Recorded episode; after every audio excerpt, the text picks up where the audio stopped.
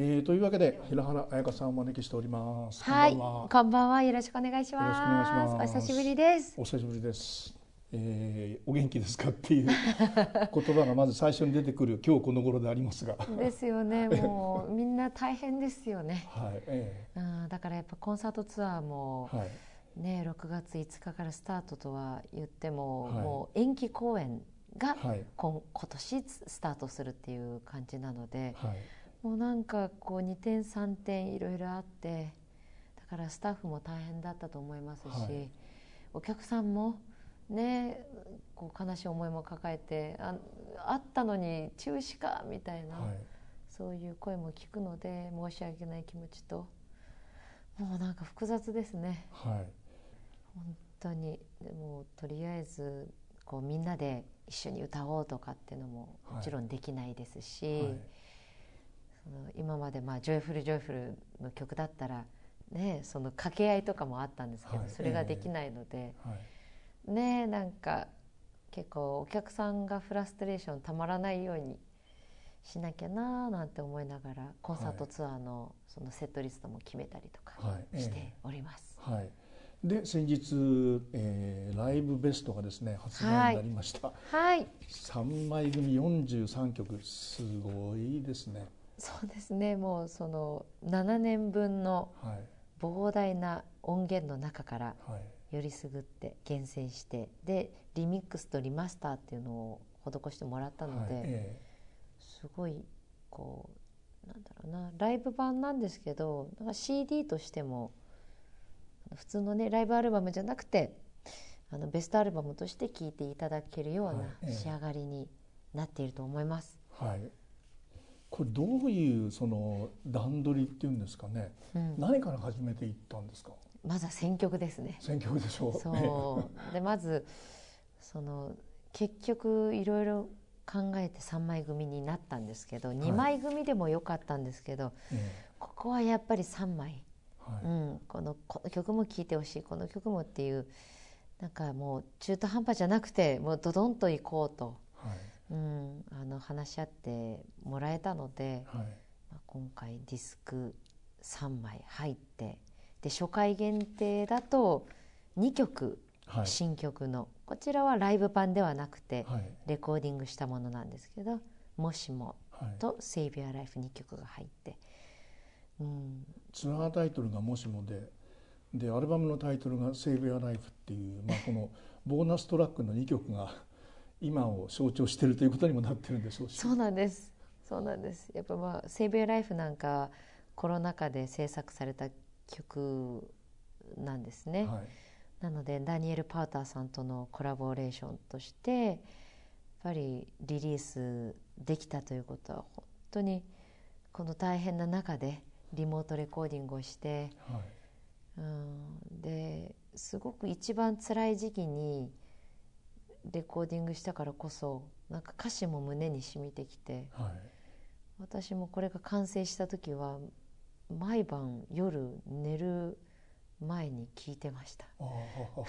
自分のね歌ってるのでちょっと不思議なんですけどなんか寂しい時に聴きたくなる曲なんですよね、セーブマイライフになってたっていう。そうですね「セーブマイライフ」本当だでもこの選曲するときにこのリリース順の曲をあのリリース順に並べてで違うツアーのものを組み合わせるっていうこのアイデアは最初からあったんですか、うん。いやそれもいろいろ案は出し合ってたんですね。えできるだけこう面白いものをと思っていてでも最初はアップテンポの曲で集めてえはい、でこのディスクは眠る前に聴けるようなとかってあったんですけどあにしてはもういろんな曲がありすぎて そうよくジャンルというものがないってよく言われ続けてきた17年18年だったので、はい。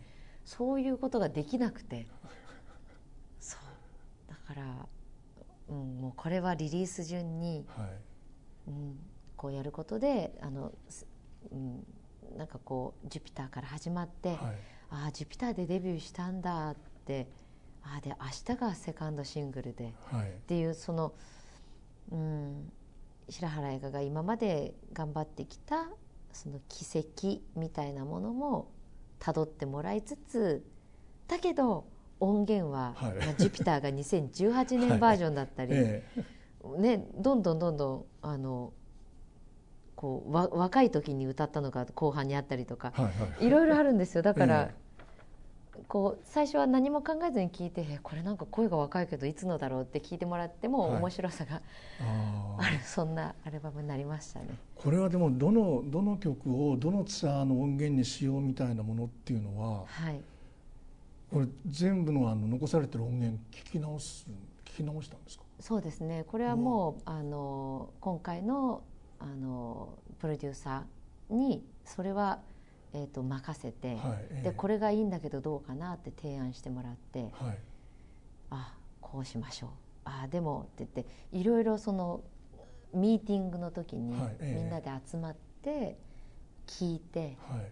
こっちの方が上手には歌えてるけど、えこっちの若い時の方がやっぱり味があるよとかえはい。そういう話し合いもしながら。あうんその時の一瞬のなんかパワーみたいなのが一番あるものを選んだ、ーあーでもこれだけのそのツアーなわけですからはい、これは聞き直すの本当に大変だっただろうなと思いますけど。そうですね。だからとにかく発売されているあのライブ DVD だったりブルーレイを、えあの見返してもらったんですよね、えはいはいはいそう。大体私どどんな歌を歌ってるかっていうのを覚えてるのであ覚えてる？覚えてます。なので、え自分で選んじゃうと、えええなんかこう、えうん面白くないんじゃないかなっえて、え。やっぱりねうまく歌えてる方がやっぱいいじゃないですか。ええ。だけどそうじゃない、うん、ものを客観的にええ。聞いてくれるスタッフがいたからこそこの選曲になりました。その覚えてるっていうのはこうどのくらいのそのまあなんなんて言うんでしょうね。細部にわたってどのくらい覚えてるもんなんですか、でも直前とかだとえ全部歌った感覚は覚えてます。え、全曲？全曲。だからこの時あ私ちょっとあちょっと良くない声出したなとか、えあこの時はすごくうまくいったなとかって覚えちゃうんですよね。その時どういう顔の向きをしてたとか。ええ。ははそう。どっちの方向いて歌ってたとかっていうのが本当ええ鮮明に出てくるのではあ嫌になります時々。あ嫌になる、ん。確かにね、うん。もう何も考えずに歌いたいって思う時があるので、えでもそれだけ歌に対して、ええ。うんその2003年でデビューした時はもう全くの素人だったので、はいサックスししか吹いてなかったから、それぐらい細かく自分を分析しないともう生きていけなかったんでしょうね。もともと歌が歌えてとか、まあ、声はね低い声は出ましたけど、はいはいはい。でもやっぱりプロの歌と歌手としてやるにはなんかもっともっと頑張んなきゃいけないってずっと思い続けてえきたのでそういうなんか細かく細部ままで聞く癖がついてるんでしょうね。えああまああのツアーを始めたっていう意味ではあのデビューしてすぐ2年目か。はい、からもうツアーやってらっしゃるわけでしょ、はい、でそれはもう本当にこう右も左も分かんないような状態でツアーに出てったところはから始まってる、右も左かとか分かんないですけど。い、いや本当にわうんだからあの喉の筋肉もええ。歌手の筋肉ってあるんですよね、はいはい。歌の筋肉って、えそれもなかったからすぐこうその免疫っていうのもないのですぐ風邪ひいちゃってあだからファーストツアーなんかはずっと鼻かんで歌ってました。あステージでツアーとはこういうもんなのかっていうことを毎回こう思い知らされながらツアーを重ねてきた。そうまあその大学に行きながら音楽活動してたので最初はね。まだ単純にちょっともう疲れてたんでしょうねああ。体がオーバーヒートして。えでも絶対に学校に行ってサックスを勉強しながら歌を歌うんだっていう決意があったのでえはいええ。自分で決めた道はという思いがあったけどもはい。やっぱ若くてもこうついていけないぐらい忙しかったですね、はい。あの時は。ええそうでも少しずつ歌がどういうものであるかっていうのがもういろんなこの、まあ、ジュピターをはじめ、はい。明日プレシャスタイム虹の予感ってこういろいろあの歌っていくうちに、ええはい。う歌が先生で楽曲が先生ではい。えたくさんのことを教えてもらって10年目になってやっとあ自分は歌手になれたかもと思いました。ああそうか。この2013年からのツアーっていうのはそういう歌手になれてからのツアーって意味。そうですね。あそういうのもあると思います。あああでもまあツアーはもう本当にまあ今できない人が多くなってますけどやっぱりこうまああのイベントで歌ったり、まあ、テレビ番組で歌ったりうん。こうまあそういう歌うっていうその時だけのことではないうん。生活そのものが歌になっていくわけでしょ？うん。だからそのツアーっていうのは何なのかっていうことのその、まあ、さっきおっしゃった10年経ったっていううん。その何がこう分かってきたっていう感じなんですかね？そうなんですよね。何が分かったのかっていうのはまだ分かんないのかもしれないんですけど、え。でもやっぱり私はあのライブ、はい。生で歌うことっていうのが何よりも好きだ好きなんだなっていうことがは感じました、えやっぱりえそのある意味レコーディングって何回もやり直せるような時代になってしまったからこそ、はい。音楽が消えてしまうような気がする。だけどコンサートっていうのはもうお客さんがいたらもう一度きりしかないからはい。腹をくくれる。はいはい。そうすると自分が思ってもないようなパワーが出たりはい。え。することもある。もちろんはい。風邪とかひいてたらもう地獄のようなえはいええ。状況なんですけどでもそれも含めて愛せるのがライブではい。うんだから、うん、やっぱりその一番音楽的なものがライブだなってはい。思うようになりました。ああ一番音楽的なものがライブだ。うん。ああ。その人が出るっていうか、はいえ。でどんなに苦しくてもステージに立つとなんかこう心を正してくれるような感じ。いお客さんがいて歌うことで自分が本当に本当はなりたかった自分像っていうのを、はい。こうみんなが修正してくれるような感じっていうか。あみんなが修正してくれる。うん。あ。うん。そんな気がします。だから、うん、やっぱ生で自分の歌声を聞くっていうのもそうですけど、はいはいなんかまあ普段は私レコーディングはヘッドホンですけど、はい。はいうん、歌う時はイヤモニとかをしないので、ねうん。うん、自分の歌を直接耳ではいええ。ホールの音を聞く、バンドの音を聞くもうそれだけでなんかもうめちゃくちゃ癒されてはいええ。なんか明日からまた頑張ろうって思えるんですよね。あのモニターのことでこう本当に歌をやめようと思ったっていう話が前ありましたあもんね。りました。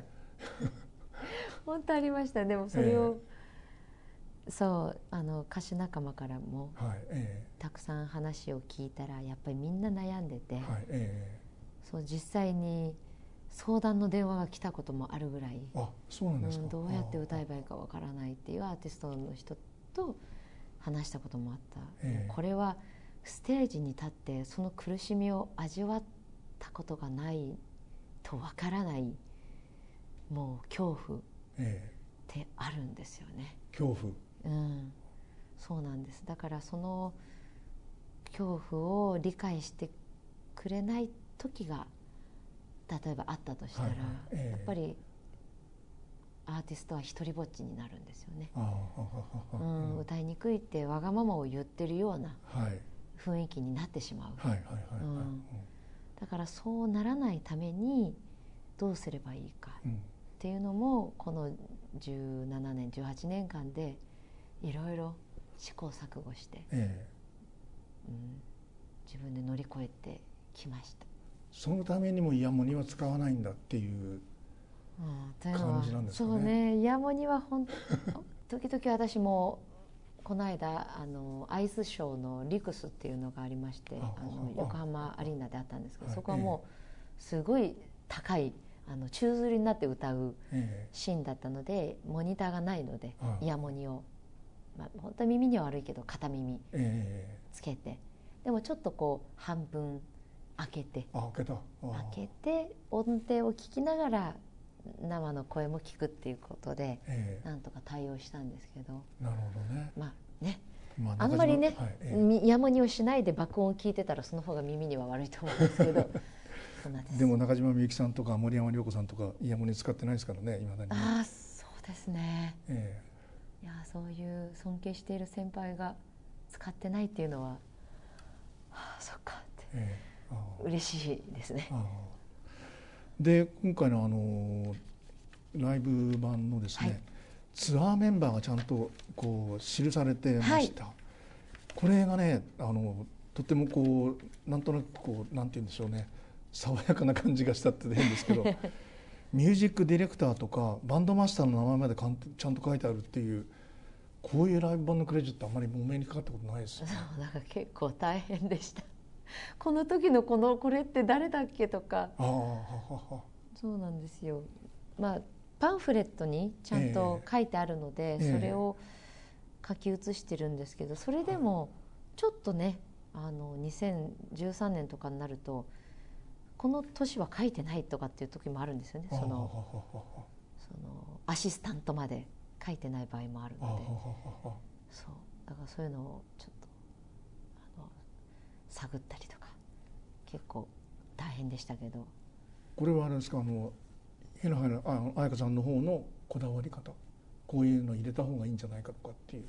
うんそうなんです。なんか私いつも映画を見ていて、はいええ。父がぽつりと言ったことがすごくお頭に残っていて、はいえっていうのは映画ってカメラマンのアシスタントまで全部名前がある。はいえ。でも例えば主題歌い。挿入歌、作作詞作曲歌手はあるけどミュージシャンって表示されないんですよ。えうん。でいつも寂しいなって言ってるのを覚えていたので、やっぱりこのアルバムはミュージシャンが主役であって、はい。え。やっぱり自分のアルバム自分のコンサートツアーだと思って命を懸けてやってくださった方ばかりなのでミュージシャンももちろんだけどスタッフのクレジットもしっかり表記したいっていう思いがありえました。えなるほどね。ああ。このずっと共通してるのがドラムの則武さん。はいでこの方ってあのなんかお父様もジャズドラマーなんですね。そうなんです。素晴らしいドラマーの方だったんですよね、ええ。あもう今天国にね行かれてるんですけど、そうだから私もお会いしたことがあって素晴らしい。そうなんですか。はい。そうなんです。コンサートもよく来てくださってたので、ええ。あそう。で則武さんはいつもびっくりされるんですけど則武さんがドラムえやってくれてるって言ったらもうミュージシャンのみんなが「えあの則武さんってツアーするの?」っえていう。ぐらい、えとにかくもうミュージシャンたちがもう上手くてええ。えで性格が良くてもう本当にゴールデンメンバーと毎年あのメンバーはね少しずつ変わったりはいしてますけど、ととにかく素晴らしいメンバーとええ演奏させてもらってます。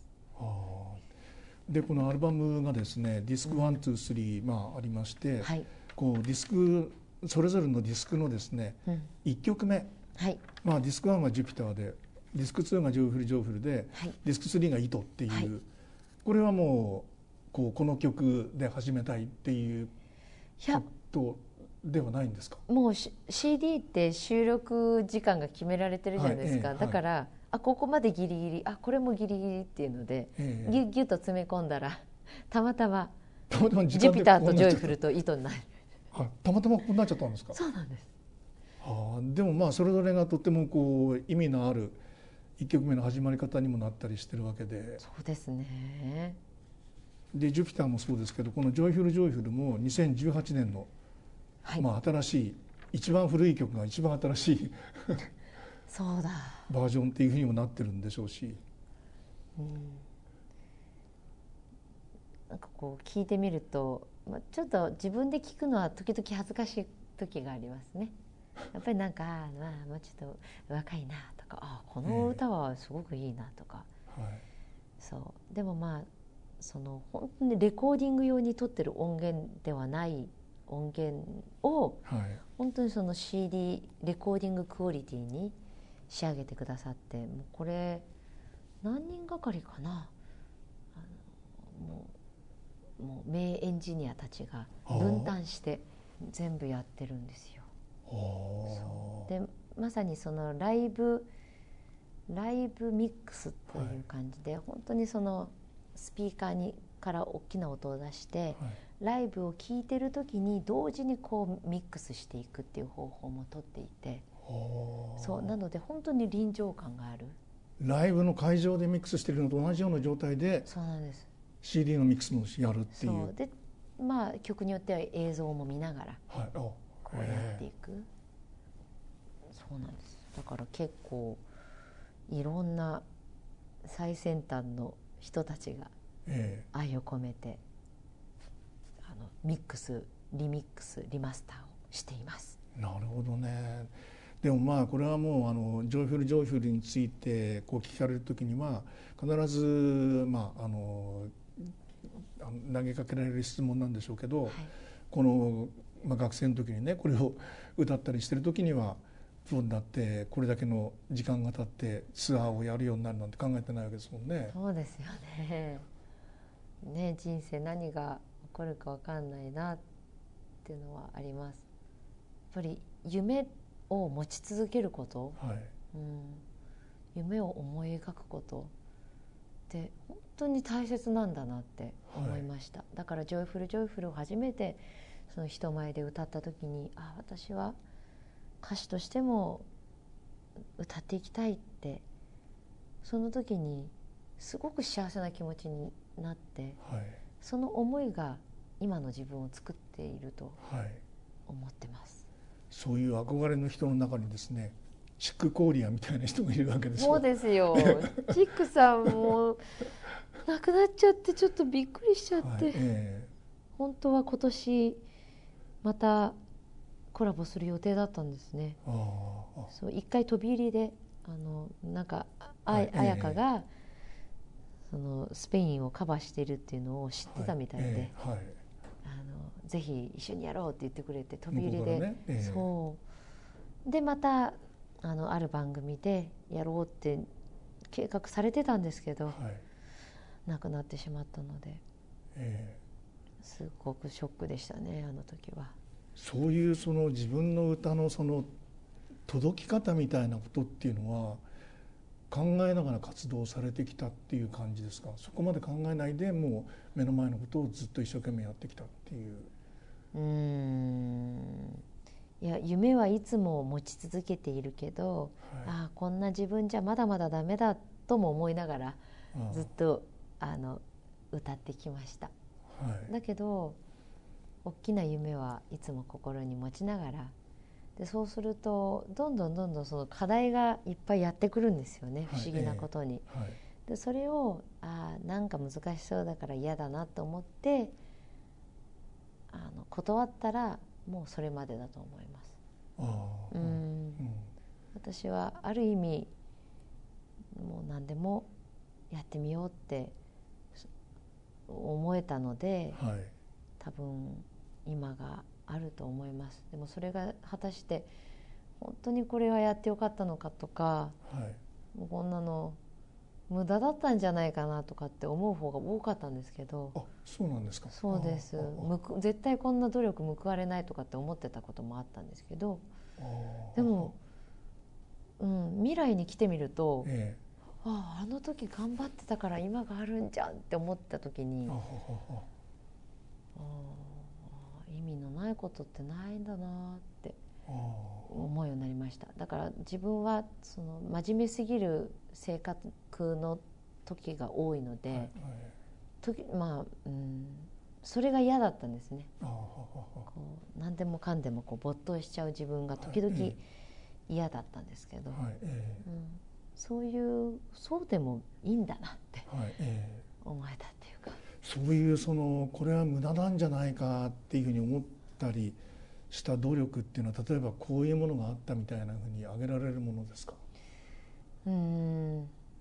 例えばクラシックのカバーもそうです、はい。えうん。マイクラシックスというアルバムをリリースしていた時期なんかは、はい。えやっぱり一曲一曲カバーするために本当受験勉強みたいにやって、えでもともと歌の曲じゃないからうすごく歌いにくい曲ばっかりだったので、それをどうやって歌いこなすかそういう研究したり、うん、でもそのクラシックってやっぱもともとのみんなこの曲が好きって自分の曲のように愛している人たちからすると、もうカバーしないでほしい、はい。もうアレンジしないでほしい。はい。そういう気持ちもすごくわかるからこそこのカバーアルバムが果たしていいんだろうかっていう悩みながらやってました。はい。えでもうそれとは裏腹にこの曲をこのクラシックを彩香さんぜひ歌ってくださいっていうリクエストがものすごく多かったはいので、え。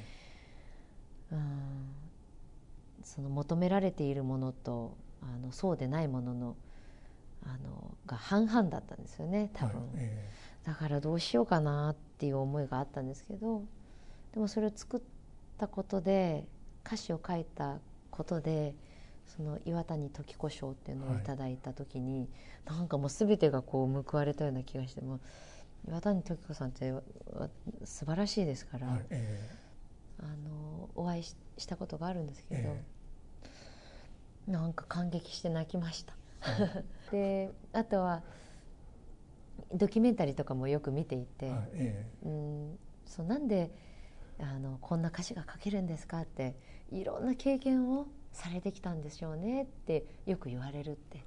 そうだけど岩谷さんはその恋をたとえしてなくても恋の歌は書けるのよはいってはい。言われた時に、えですよねって思って。だから当時の私の心を本当に強く押してくれた憧れの存在の方に賞をいただけたのが、えはい。まあ、なんか作詞をするっていう意味で特に、うん、あの心の支えになりました。はい、あのクラシックやった時にはそのクラシックの作曲家の人がどんな人生を送ったのかも全部調べたわけですもんね。はい、大変でした。えそうでもそれを詳しいクラシックのあの声楽家の人に教えてもらったりとか、えそのある意味文献だったりネット上には載っていない情報っていうのえも、はいそのクラシックの人たちが教えてくれたのではい。不思議ですね。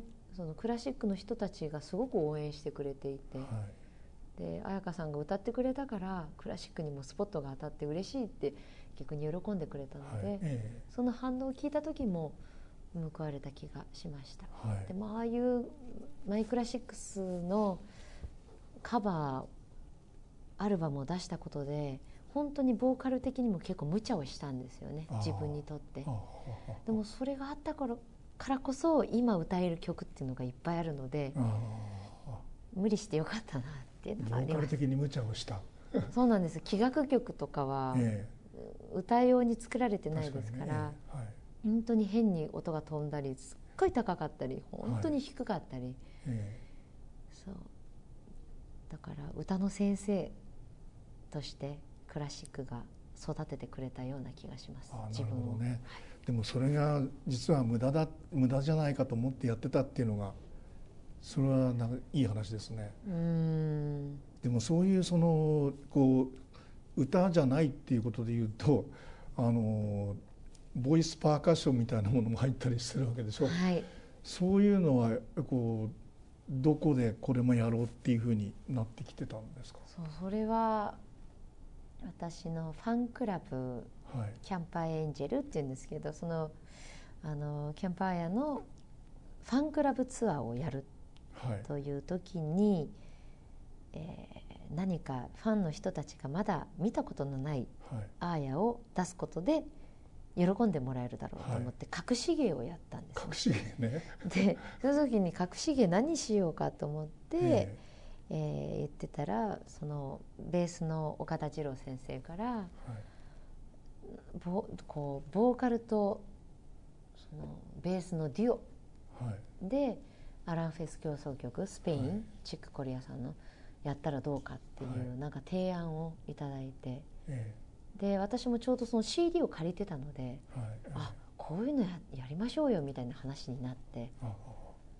でドラムがいないからじゃあボイパをやろう。みたいあ。なあだからそのその当時もう YouTube を見て見て見まくってえもう「ボツカツ」から始めて。え 自分でいろいろ見よう見まねでやったのがきっかけです。もう本当に見よう見まねでも始めちゃうっていうその思い切りはやっぱり必要だってことではあるんでしょうね。ですね。なんかもう勢いがないと怖くてできないでしょうしね。だし、えみんなが喜んでくれんだったらああはい。何でもやろうって思えちゃう性格なのかもしれないです。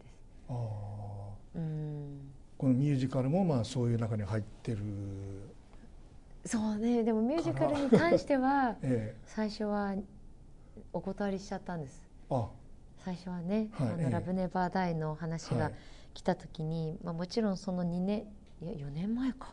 にロンドンで、はいええはいええ。そうまあこうやるようになってから私もその当時ドリーミュージックにいたんですけれども、なぜかユニバーサルはい。ミュージックからこの「ラブネバーダイズの日本語のサウンドトラックを作るために、あのぜひ歌ってくれないかはいとえオファーが来たんですね。えはい。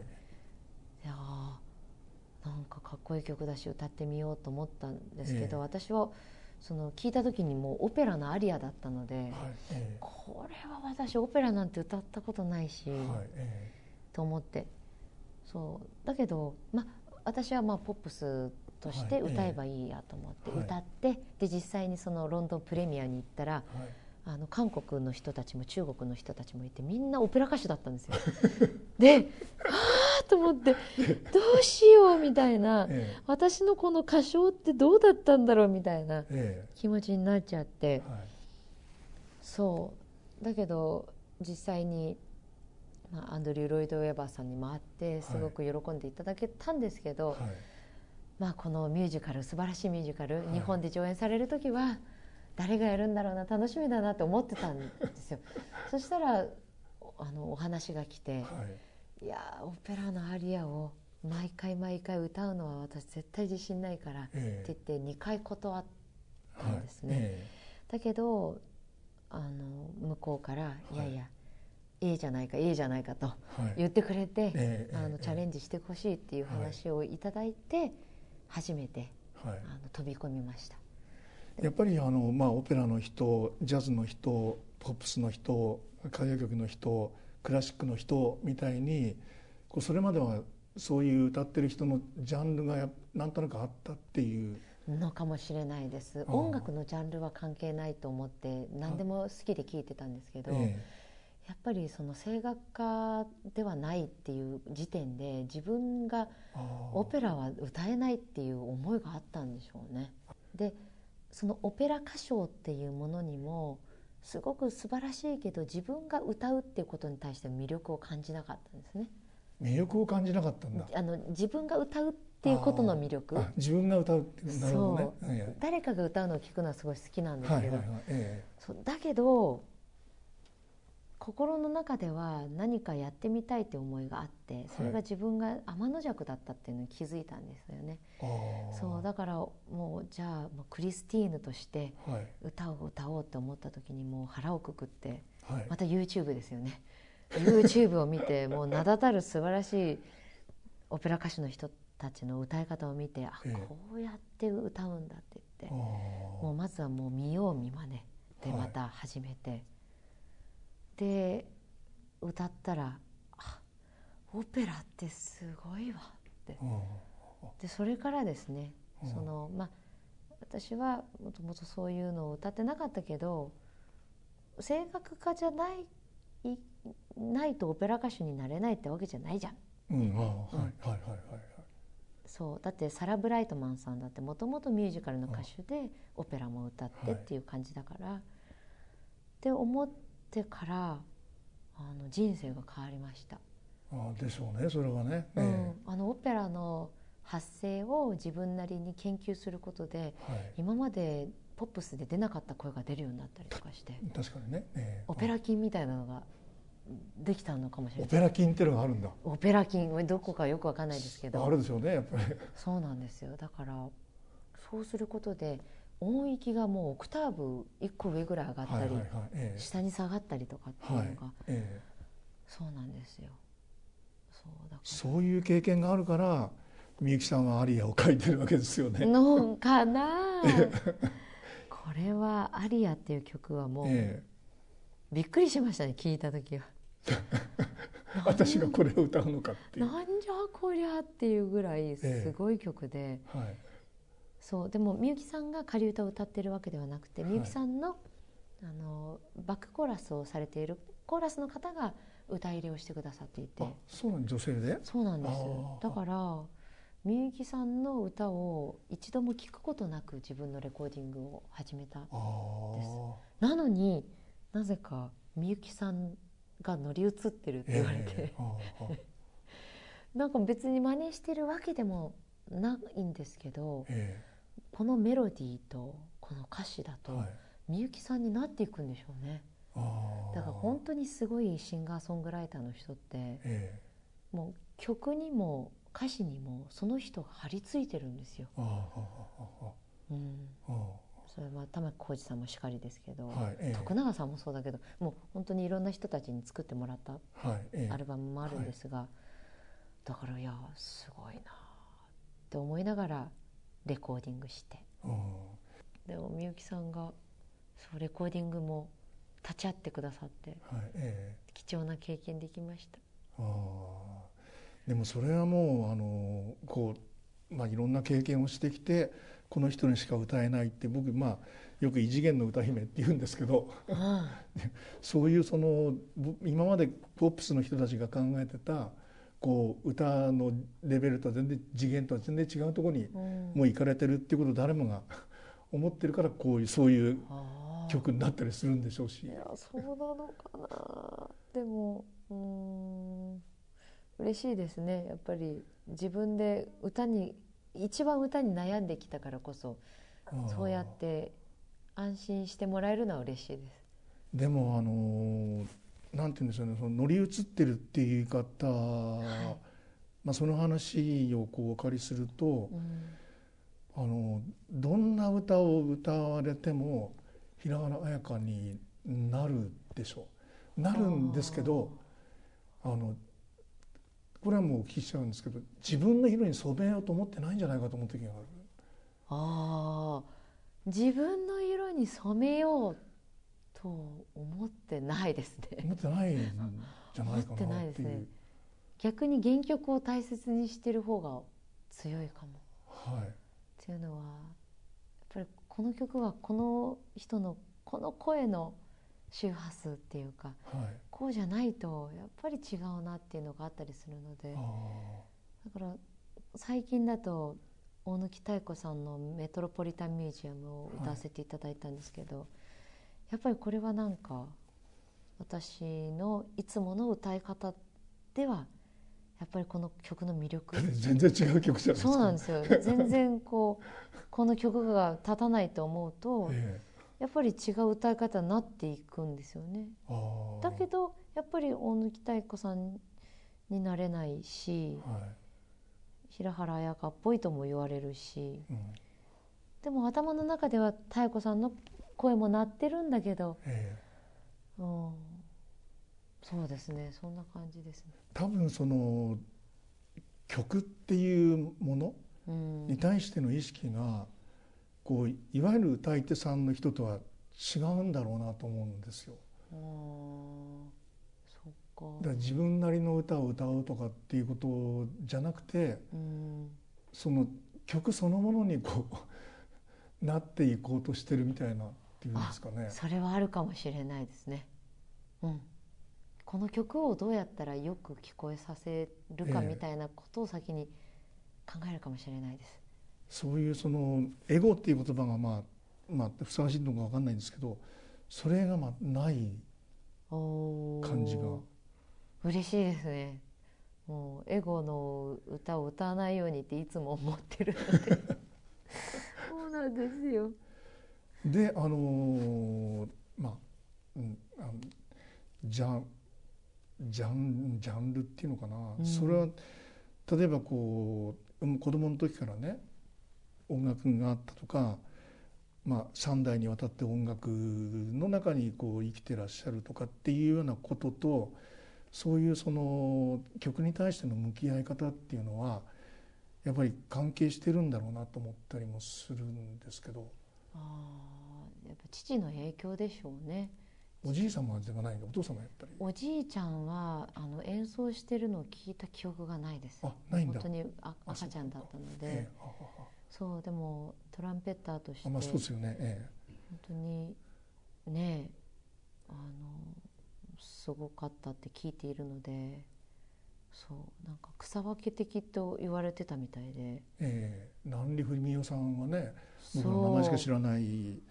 そうですよね、えだからでもそうおじいちゃんの聞いてなかったので赤ちゃんだったから。だからまあ父はスタジオミュージシャンとしても活動しているのでやっえぱり父のう声あの音っていうのはこうであるけれどえも、はいレコーディングにも立ち会ったり私見学させてもらったりするんですけどそのプロデューサーのリクエストに応えて、はいはいはいはい。これはちょっとあの例えばもう演歌だったらもうド演歌で吹くし、はい。ジャズだったらジャズで吹くしクラシックだったらクラシックの音を出すしはい。本当七変化というかはい。すごい音がなんだろう平原誠なのに音が変わるんですよね。そうだからこの曲に対してどうやって良くしていくかみたいなのを見てるから、うん、私もそういう気持ちで曲と接することが多いのかもしれえないです。なるほどね。歌でそういうこう曲にうん。関わってるっていう、うん。お父さんなんかまあ作成やってらっしゃるのと同じようなこうん。う姿勢になるんですかね、です歌っていうことでそう。だから、うん。でもちゃんとそこには平原印みたいなのがついてるので、はいはいはい。それがいつもすごいなと思うんですけど、えうん。えあの今日はスペシャルゲストが来ていますっていうね、はい。はい、曲が入ってましたけどね「ラララブで」そうなんです、えもうスペシャルゲストいつもね来てくれているんですけど、えー2017年もそれからそうね2018年とか他にも結構来てもらってるんですけど。はい、お姉様も13年とか14年とかはい。参加されてますしね。はい。やっぱり家族でねこうやって音楽家としてうん一緒にこうなかなかセッションとかする機会もはい、ないので、ええ。私はすごい幸せですね。ああ。うん、ありがたいです。ええあのまあ、ご自分でその詩曲をこう書くって、まあ、あのシングルでこう自分で、まああのあのまあ、虹の予感とかはい。そういうシングルで初めての作曲ですっていうようなものも選ばれてますけども、はい。やっぱその今回は詩曲を書こうとかっていうふうにこう切り替えていく時期があるんですか？曲を聴いてこれを私があ詩を書こうだったり、まあ、これはもう曲曲から書いちゃうみたいなこともあったりするあーでも大体今は違うんですけど、え自分で歌詞を書けない状況の方が多かったですね。えというのは、いいや、あのこのテーマソングはもう誰々さんが書きますっていうのが決まっていたりするので、えできれば自分で全部書きたいとは思っていたんですけど、えはいええ。そうできなかったことも多かった。あなるほどね。し、えー、と歌詞を書くってことがすごく自分はなんか苦手意識があって、はいえうん、だけどその歌詞をマイクラシックスでいっぱい書くようになってから少しずつ歌詞を書くことがどういうことなのか、はい。なんかなんか書けるってしすごい幸せなことなんだなって思ってからえはい。もう書くのがとっても楽しくなったんですけど、うん、だから今だったら、うんもういっぱい伝えたいことがあってそれを言葉にできるように少しずつですけどなってきたので、はい。うん、何でも書きたいなと思います。あのー「アイムカミングホーム」の中のその「愛こそ私のふるさと」とか、はい、ララララブの「愛は闇の中で微笑む勇気」とかっていううん。これはもうご自分がそう思ってらっしゃるっていう言葉もあるんでしょうし。そうですね。もう、うん「I'm coming home は」そう。やっぱり自分が帰る場所っていうのを作っておかないとはい。人は迷子になるような気がして、うん、どんなに誰かと喧嘩してもはい。どんなになんかこう嫌な自分が出ても自分の帰る場所はここなんだって決めておくとはい。すぐに立ち直れると思います。だからそういう意味で、うん、愛のふるさと自分にとってのふるさとは愛なんだって書いたしええ。そうそう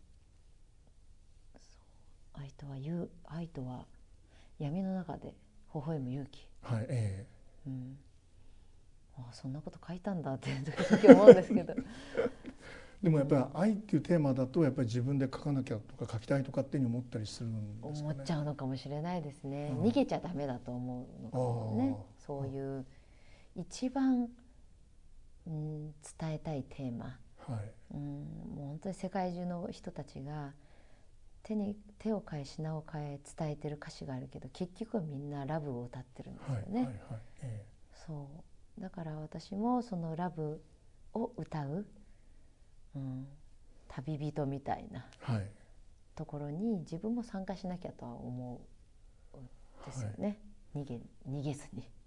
あの私の足跡が誰かの地図になるかっうん。ていうあの言葉はどう思われますか今？ぱり今37になって少しずつ後輩みたいなのも増えてはい。いろんな現場で会うと自分より全然年下の人たちが本当に慕ってくれたり、もう小学校の頃この曲を聴いて頑張ってたんですって言ってくれたりとか、はい。そういうのを見たり聞いたりすると、うん、自分がこう今まで踏みしめてきた道っていうのが誰かの道しるべになるかもしれないっていうのはえ感じるようになりました。えはい。っていうのは私自身本当に自分ができないことにチャレンジしまくってきたので しまくった。しまくってきたのでだからそれを見てるとあやがこんなに頑張ってんだから僕も頑張るとか言ってくれることが多くなったんですよね。なるほどね。あ。うん、私がもうそれこそいろいろやってるからはいだから、うん、そういう意味で自分の足跡が誰かの道しるべになると信じてやっています。そのいろいろっていうのはこれからもっと広がっていきそうですか？それともどっかでこう 整理してっていう時期が来ると思われますか？もう最近またチャレンジというか2回目なんですけどはい。あのアイススケート、はいえ。うん、スケートを滑りながら歌うっていう経験をあのそう2年前もしてえはい。今回もこの間終わったばっかりなんですけど、そうもうなもう素晴らしいスケーターの方と高橋大輔さん主演で、はいええ。荒川静香さんも出てっていう、そういう素晴らしい人たちとスケートを滑って歌ってはい。もう夢のような世界 を経験させてもらってるので、え。うん、いろいろやらないとね、もうもう次は何すればみんな驚いてくれるだろうえ なるほどね。そう飽きられないように頑張らなきまだいろいろはたくさんあるぞということで。ゃはい。とりあえずツアーがですね無事に最後まで終わることを。ありがとうございます。願いながら終わりましょう。はい。ありがとうございました。ありがとうございました